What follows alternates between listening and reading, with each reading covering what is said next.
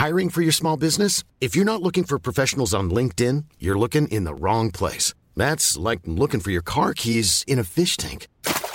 LinkedIn helps you hire professionals you can't find anywhere else, even those who aren't actively searching for a new job but might be open to the perfect role. In a given month, over 70% of LinkedIn users don't even visit other leading job sites. So start looking in the right place. With LinkedIn, you can hire professionals like a professional. Post your free job on linkedin.com slash people today. Ah oui, Captain Mike, c'est quoi le concept Attends, Vous buvez genre, du whisky et vous parlez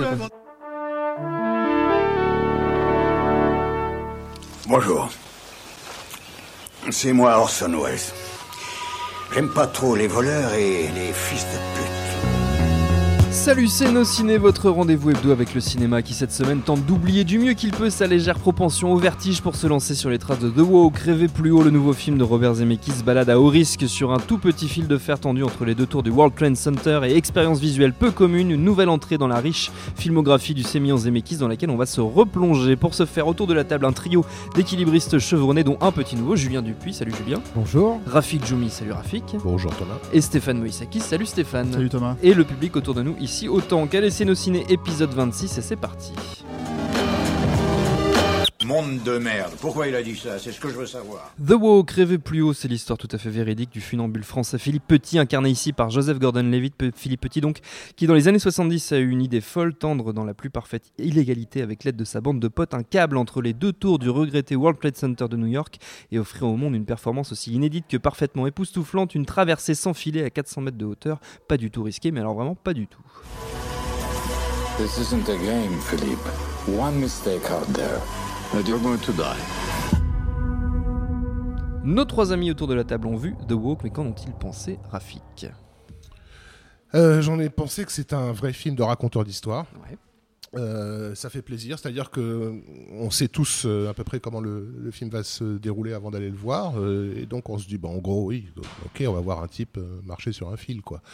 Et lorsqu'on arrive à la scène cruciale, on est, euh, oh putain, mais ce mec est en train de marcher sur un fil, de Dieu.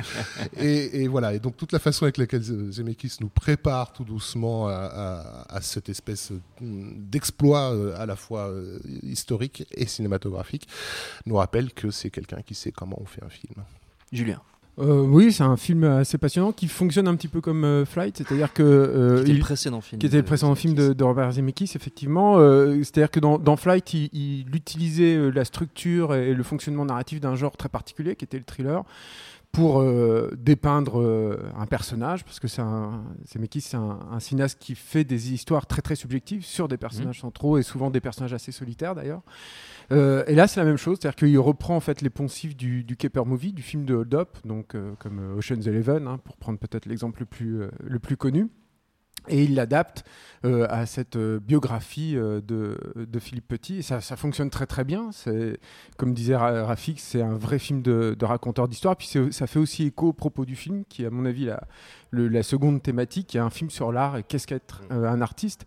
C'est-à-dire que le, le Caper Movie, c'est euh, en général, ce sont des films euh, qui euh, chantent les louanges de gens qui vont bafouer les lois et dont la virtuosité est virtuose justement parce qu'elle va en dehors des lois de, de la société, etc. Et il y a ça encore une fois dans, dans The Walk. Il y a une, le, le personnage qui est joué par Ben Kingsley, qui joue un peu le mentor de, de Philippe Petit, lui dit à un moment un artiste, c'est un anarchiste. Et euh, c'est une idée qui, comme ça, traverse euh, le film euh, de, de bout en bout. Et euh, voilà. C'est- Stéphane Bah, moi, en fait, comme, euh, comme mes amis, voilà, j'ai beaucoup aimé aussi le film. Le, le- Merci, le- Stéphane. en général, en général, euh, en général, avec Zemeckis, c'est pas c'est pas toujours le cas. Moi, j'ai des On gros soucis avec son après. cinéma. Voilà. Le truc, par contre, qu'il faut mettre en garde les spectateurs français, éventuellement, c'est euh, la première partie du film qui se passe à Paris, qui euh, propose une image très romancée de la France, on Mm. va dire, très Un américaine. peu béret, Euh, baguette. voilà, et, euh, et surtout en fait avec des acteurs qui jouent en français euh, et c'est pas du français. Voilà, donc Ben Kingsley c'est pas du français. Voilà. Pour moi c'est pas rédhibitoire, c'est pas un défaut. hein. Bon, c'est- attendu dans certains films comme ça, c'est pas c'est pas un souci là en l'occurrence.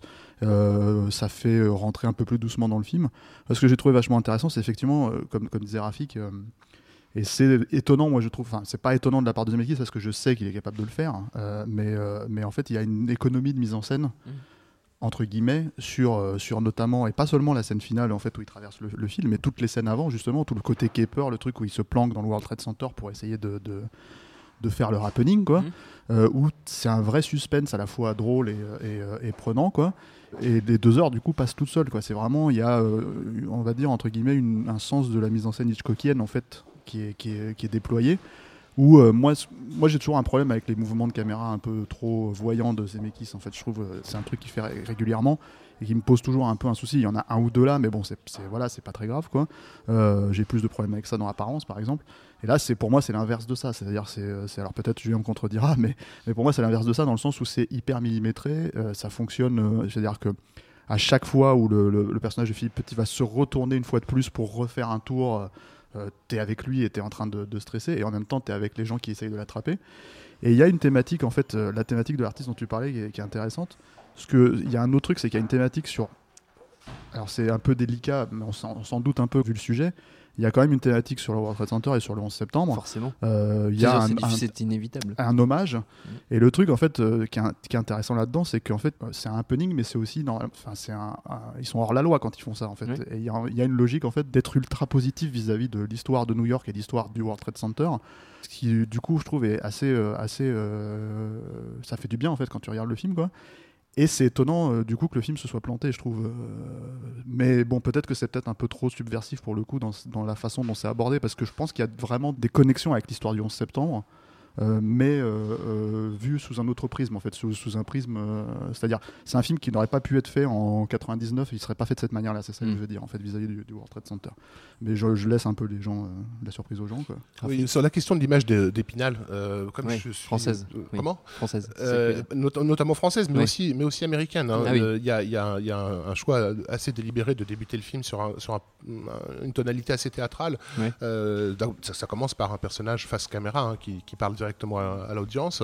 Euh, et d'ailleurs, précisons-le, euh, enfin un personnage en 3D et, et pas en aplat. Euh, C'est-à-dire que le film, enfin, Zemeckis c'est un des plus anciens, comment dire, réalisateurs à s'être intéressé à la 3D numérique et, et ça, et ça se voit dans sa maîtrise absolue de, de, de- de- de ce format et, et ça débute par un visage en volume, et non pas la 3D à laquelle on est habitué. Bon, bref. Donc on est en- en- directement happé par ce- le visage de Gordon Levitt et il se trouve sur, euh, sur la Statue de la Liberté lorsqu'il nous parle et une Statue de la Liberté vraiment euh, très iconique euh, sur, une imagerie de New York très carte postale Euh, et donc il y, a- il y a un choix un peu, un peu théâtral. Et donc quand elle arrive à Paris, ce qui est intéressant c'est que le, le- la production design il est réaliste. C'est-à-dire si on fait gaffe aux détails, c'est bel et bien l'affiche de, de, de- de la pièce de théâtre qui se jouait ce jour précis à cet endroit-là, etc. Enfin, on, on sait bien que ces équipes sont, sont des, des, des décorateurs fous furieux, quoi.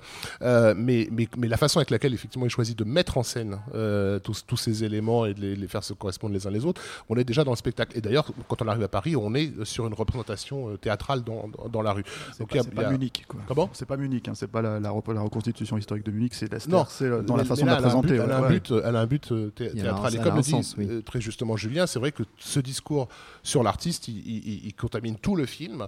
Il est très difficile, notamment pour, je pense, des gens comme nous et notamment Julien qui s'intéressait à, à la performance capture depuis, euh, depuis le Pôle Express, de ne pas y voir aussi un rappel de, de Zemeckis sur ce qu'il a dû euh, traverser dans, dans, dans, dans sa carrière. Enfin, le, le personnage est régulièrement euh, freiné dans, son élan Oui. par des gens qui lui disent mais pourquoi tu perds ton temps avec ça quoi? C'est Oui. de la folie pure. Et lui, tout ce qu'il tout ce qu'il cherche, c'est un état de grâce. Il y a Julien. deux choses qui sont intéressantes là-dessus pour rebondir sur ce que dit Rafik. C'est c'est vrai qu'il y a une théâtralité totalement assumée. C'est-à-dire que évidemment le relief il est assez évident sur ce sujet-là. C'est-à-dire que c'est- une performance qui, s'inscrit euh, totalement dans la perspective, à la fois avec la ligne euh, du funambule et puis aussi la chute euh, des, deux tours qui étaient elles-mêmes avec des lignes comme ça très très claires. Mais il y a aussi, euh, et ça je trouve que c'est très intéressant dans le film, une utilisation du, relief comme euh, euh, pour apparenter l'écran du cinéma à une scène de théâtre. Et dans, ce récit cadre euh, et cette introduction dont parlait Rafik, c'est-à-dire le, moment où le, personnage de Petit s'adresse directement à la, à la caméra, il y a très souvent des valeurs de plan, euh, une composition qui euh, euh, renvoie forcément au théâtre pour euh, aussi rebondir sur tout ce tout le travail que Zemeckis il a pu faire dans, dans le cinéma virtuel et la performance capture, il y a aussi un, tout un travail qui est vraiment passionnant sur le langage corporel. Il y a notamment sur l'histoire d'amour et sur comment euh, ils se connectent tous les deux. Euh, Philippe Petit et, sa, Sa et son amante et sa compagne. Euh, voilà, tout, tout passe par le langage du corps et c'est voilà, on sent que Zemeckis a beaucoup travaillé ces dernières euh, ces dernières années là-dessus quoi. Et puis je pense en fait enfin pour euh, pour toujours continuer à, à poursuivre la réflexion de Rafik que c'est- il faut pas oublier que c'est le premier film de Zemeckis qui est inspiré d'une histoire vraie.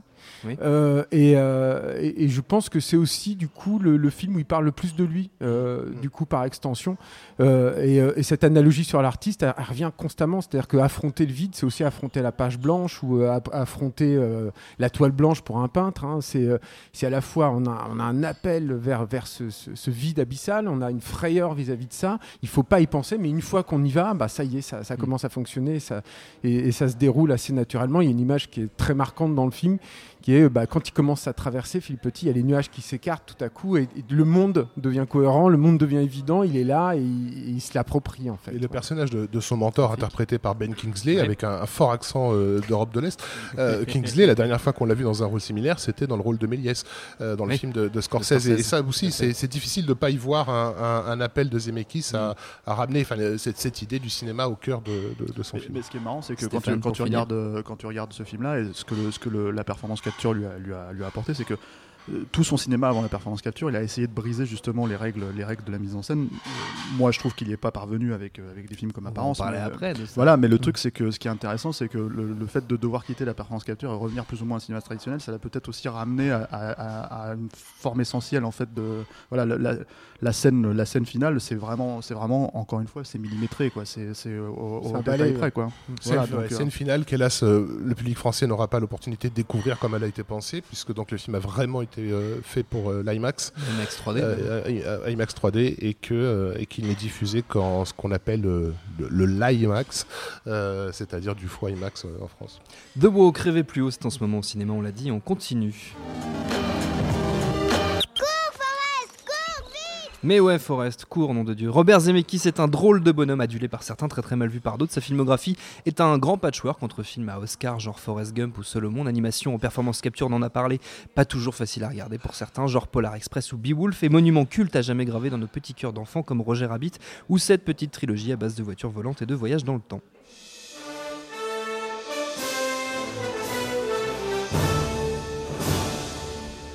Hélas, toujours pas de Overboard en 2015. Robert, tu t'es bien foutu de notre gueule avec Retour vers le futur. Cette filmographie que j'ai très très rapidement résumée, qu'est-ce qu'on en pense autour de cette table? Julien?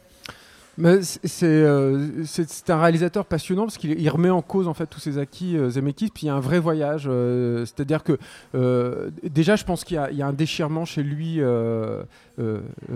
séminal, si j'ose dire, qui peut se résumer aux deux premiers courts métrages qu'il a fait quand il était à l'école du cinéma, le, qui sont assez faciles à, à- à trouver sur le net d'ailleurs Mm. si ça vous intéresse.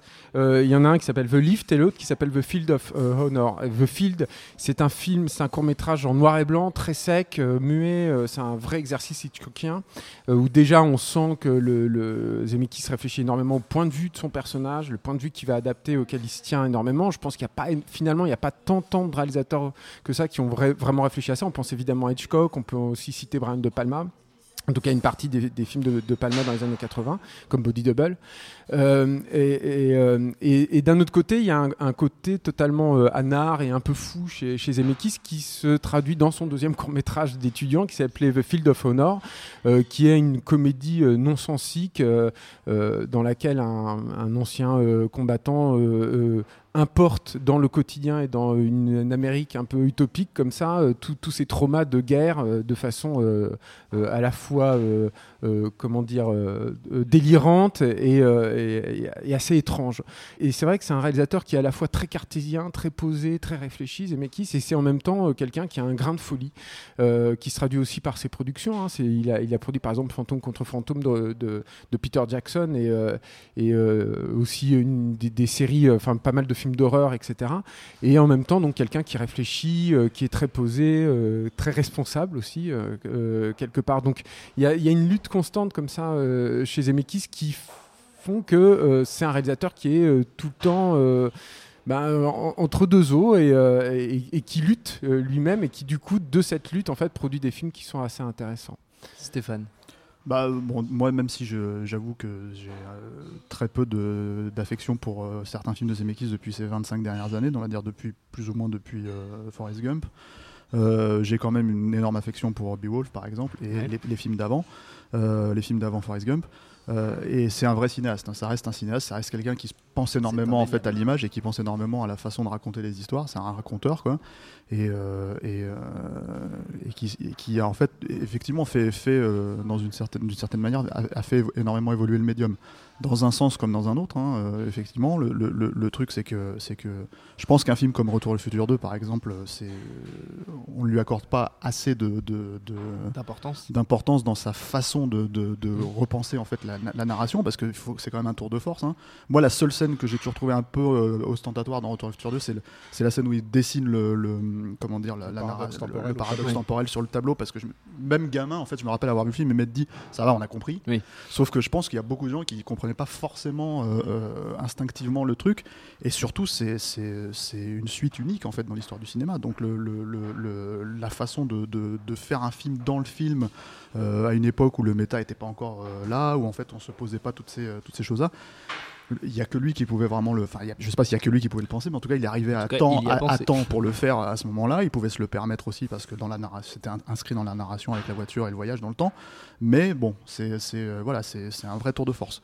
Euh, après, moi, je- moi, j'ai l'impression qu'il s'est un peu perdu dans. C'est mon opinion en personnelle. hein, j'ai l'impression qu'il s'est un peu perdu dans les trucs à Oscar euh, et surtout le, le Forrest Gump, ça lui a fait énormément de bien dans sa carrière, mais moi, je trouve que ça lui a fait énormément de mal en fait. Et euh, et voilà, enfin, on est parti dans une direction, euh, c'est peut-être celle dont parlait Julien justement avec les deux, les deux cours. En fait, euh, c'était peut-être là avant. Je, je sais pas, je me suis pas vraiment posé la question auparavant, mais euh, une direction sur des films qui moi personnellement m'intéressent beaucoup moins, comme Contact, même s'il y a effectivement des choses, des choses intrigantes dedans. C'est assez raté pour moi. Apparence, c'est clairement raté. C'est-à-dire que pour ce que ça, c'est censé raconter, j'entends, hein, euh, ça fonctionne pas du tout à mon sens. Maintenant, euh, encore une fois, on peut dé- débattre sur les, innovations éventuelles de, mise en scène, quoi. Mais, euh, mais voilà, et avec la performance capture, euh, je trouve qu'il a, effectivement retrouvé. Moi, je- ça m'intéresse pas le Pôle Express ou un peu plus Scrooge, mais je trouve qu'il a, retrouvé effectivement une vitalité en fait dans son cinéma avec Beowulf, qui je trouve est, passionnante. Et puis surtout pour moi, là c'est un- d'un point de vue personnel, passer après le 13e guerrier sur cette histoire-là, Mm. Il fallait, fallait le faire. C'est complètement différent évidemment, Oui. mais euh, comment dire, euh, ça se pose là et surtout à quelques années après, quoi. Donc, euh, donc voilà, c'est un cinéaste très intéressant parce que ça reste un cinéaste, ça reste un vrai raconteur, mais je trouve avec, avec plus de ratés que de, que de réussite à mon sens, à mon goût personnel, quoi. Graphique. Oui, euh, ce, qui est, ce qui est intér- intéressant avec Zemeckis, c'est qu'il a, il y a quelque chose dans son cinéma qui semble euh, objectif et traditionnaliste et qui a de tout temps euh, aveuglé la critique. C'est-à-dire qu'on on lui a jamais reconnu un statut de grand cinéaste ou alors très ta- tardivement ou de maverick, par exemple. On le voit, on l'a toujours vu comme quelqu'un de complètement intégré au système, alors qu'il passe son temps à lutter. Enfin, les 15 dernières années, ça a été une bataille pour lui contre le avant, système. Voilà. hein. Et, et, et c'est assez intéressant. On parlait de, de Retour à le futur euh, 2, qui effectivement, à sa sortie, c'était stupéfiant de voir que aucun papier que j'ai pu lire, et j'en ai lu des, des dizaines euh, là- là-dessus, aucun papier ne s'arrêtait euh, sur la spécificité euh, dingue de ce film, qui était le, la premier, le premier exercice postmoderne qu'on ait, pu voir dans un blockbuster, quoi, que, euh, il est même inégalé encore aujourd'hui. Et c'était même pas évoqué, Mm. Euh, que- comme si c'était une, une pensée gênante de se dire que ce, ce gars-là, qu'on a toujours vu comme un mec bien de droite, bien, bien américain, tout ça, puisse se permettre quelque chose d'aussi d'aussi frondeur. Et- C'est- Et- Et c'est lui en l'occurrence, hein, parce que Bob Gale était parti sur une toute autre histoire Ouais, en fait, qui se passait dans les années 60 euh, sur sa- la mère de Mais, Marty voilà, qui devenait mais- mais hippie qui- et l'autre lui a dit non. Voilà, qui, qui fasse un exercice narratif euh, aussi équilibriste euh, comme ça, ou qui se lance donc complète dans la performance capture, qui est pareil, un truc complètement dingue Oui. euh, à l'époque où il le fait, euh, ça n'est jamais relevé comme c'est c'est qui ce dingue en Oui. fait? Euh, c'est toujours vu comme ah c'est Zemeckis le, le- le bon papy euh, euh, le, le cowboy quoi un, peu- et c'est marrant parce qu'il porte effectivement quelque chose de traditionnel dans, dans, dans, dans, dans- dans son cinéma hein, par rapport à, à, à la- à l'Amérique. Et je crois que c'est Ju- Julien qui, qui- avait notifié que dans le Pôle Express on pouvait presque voir le petit gamin muet comme comme euh, comme l'image de Zemeckis lui-même hein, dans Mhm. cette euh, euh, Oui, très clairement. hein. euh, et, et il sort d'une maison euh, d'une maison typiquement euh, Qui ressemble énormément à la maison que Zem- dans laquelle Zemeckis a grandi. voilà, ouais. voilà. Euh, Il y, a, il y a dans ce film-là apparemment quelques, quelques évocations. Moi, j'ai j'ai toujours trouvé que le petit gamin à lunettes euh, un peu, un peu hyperactif me faisait penser à un, un nerd genre Spielberg. Et, enfin bon, bref. Euh, et voilà. Et, et, et- et c'est pas, c'est pas quelqu'un qui va prendre une posture pour les médias en fait. Euh, du coup, on ne reconnaît pas ce- ce- ces combats qu'il a mené.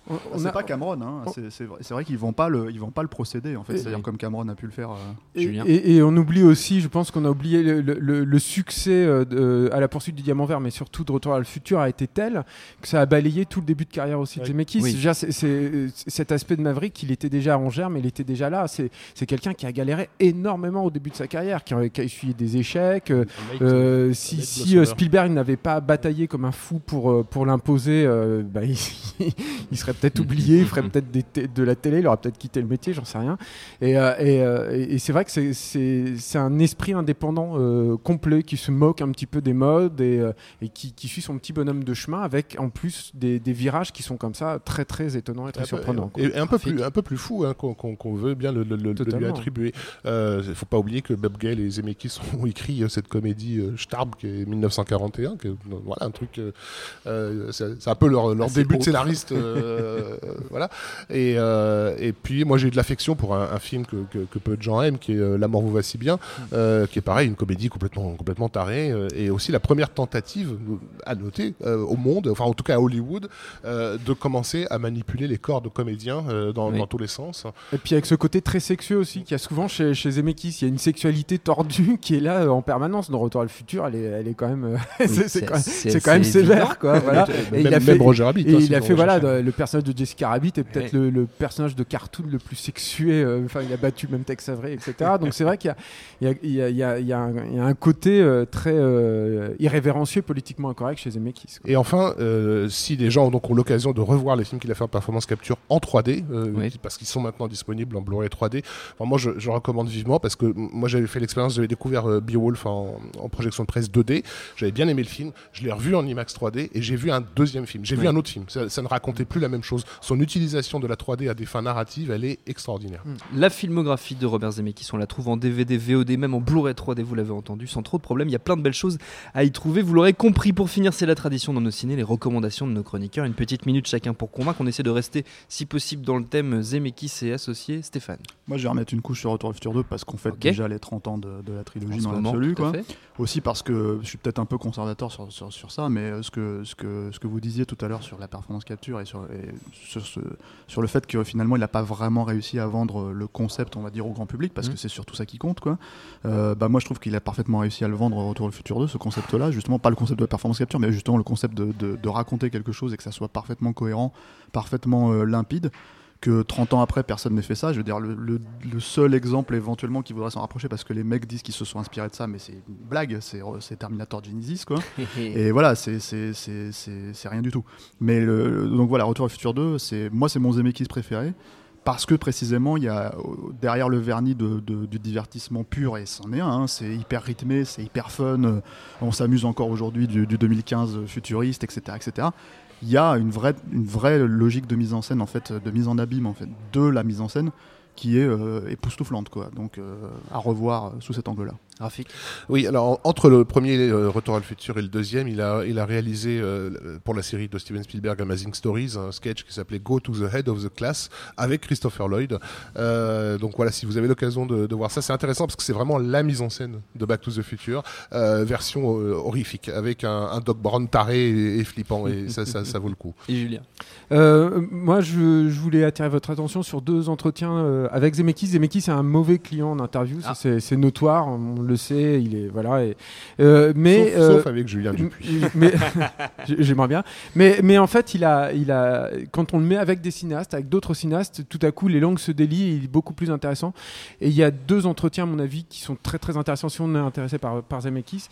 Euh, le premier, c'est un, un vieil entretien qui était paru dans un studio de le numéro 98, si vous le cherchez, donc qui date de C'est 1994. super précis. Donc à, à l'époque, oui, j'ai fait mes petites recherches ça. à l'époque où il venait euh, lui de sortir euh, Forrest Gump et euh, Tarantino venait de sortir Pulp Fiction et c'est une discussion entre euh, Quentin Tarantino et Robert Zemeckis. Tarantino est un grand grand fan de, de Zemeckis, c'est passionnant. Il y a euh, accessoirement la meilleure anecdote sur les Dents de la Mer que j'ai pu lire. Et le deuxième entretien, c'est sur le magazine anglais Empire, donc c'est en anglais mais c'est assez facile à, à comprendre, euh, qui date d'août 2010. Et c'est une discussion croisée entre Steven Spielberg, euh, James Cameron et Robert Zemeckis sur justement le, cinéma virtuel et la performance capture. On voit que Zemeckis est le plus euh, jusqu'au boutiste de, de, ses, euh, de ses confrères. Et moi, puisqu'on a parlé de, Philippe Petit, j'en profite pour recommander le documentaire très connu, mais quand même toujours à revoir de James Marsh, Man on Wire. C'est très très beau. Notre temps est écoulé. Merci à tous les trois. Merci à Jules, à la technique, au temps et au public pour l'accueil. Prochain Nos Ciné. Dans une semaine, on parlera des Muppets. Et ouais, la nouvelle série, la légende de Kermit et ses copains. Ça nous, ça nous fait toujours fondre. Vous verrez d'ici là, vous nous retrouvez un peu partout sur le net SoundCloud, iTunes, Deezer, YouTube, Facebook, Twitter. On s'appelle Nos Ciné à chaque fois. N'hésitez pas à réécouter nos précédentes émissions sur Seul sur Mars, sur Crimson Peak, sur Sicario, sur The Visit, sur NWA, sur Mad Max. En attendant, on vous dit à la semaine prochaine. Bonjour, bonsoir à tous, c'est Mehdi Maizy. Pouvez me retrouver tous les vendredis aux manettes de No Fun, le podcast musical qui donne de l'amour à Herbert Léonard et à Gucci Mane. Disponible sur iTunes, SoundCloud, Deezer, YouTube, Facebook et Twitter. À la semaine prochaine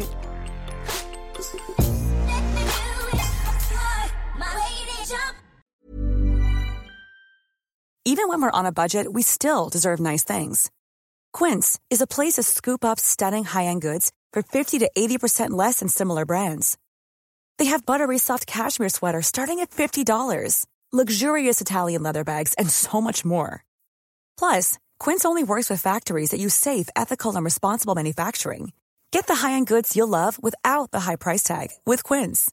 Go to quince.com slash style for free shipping and 365-day returns.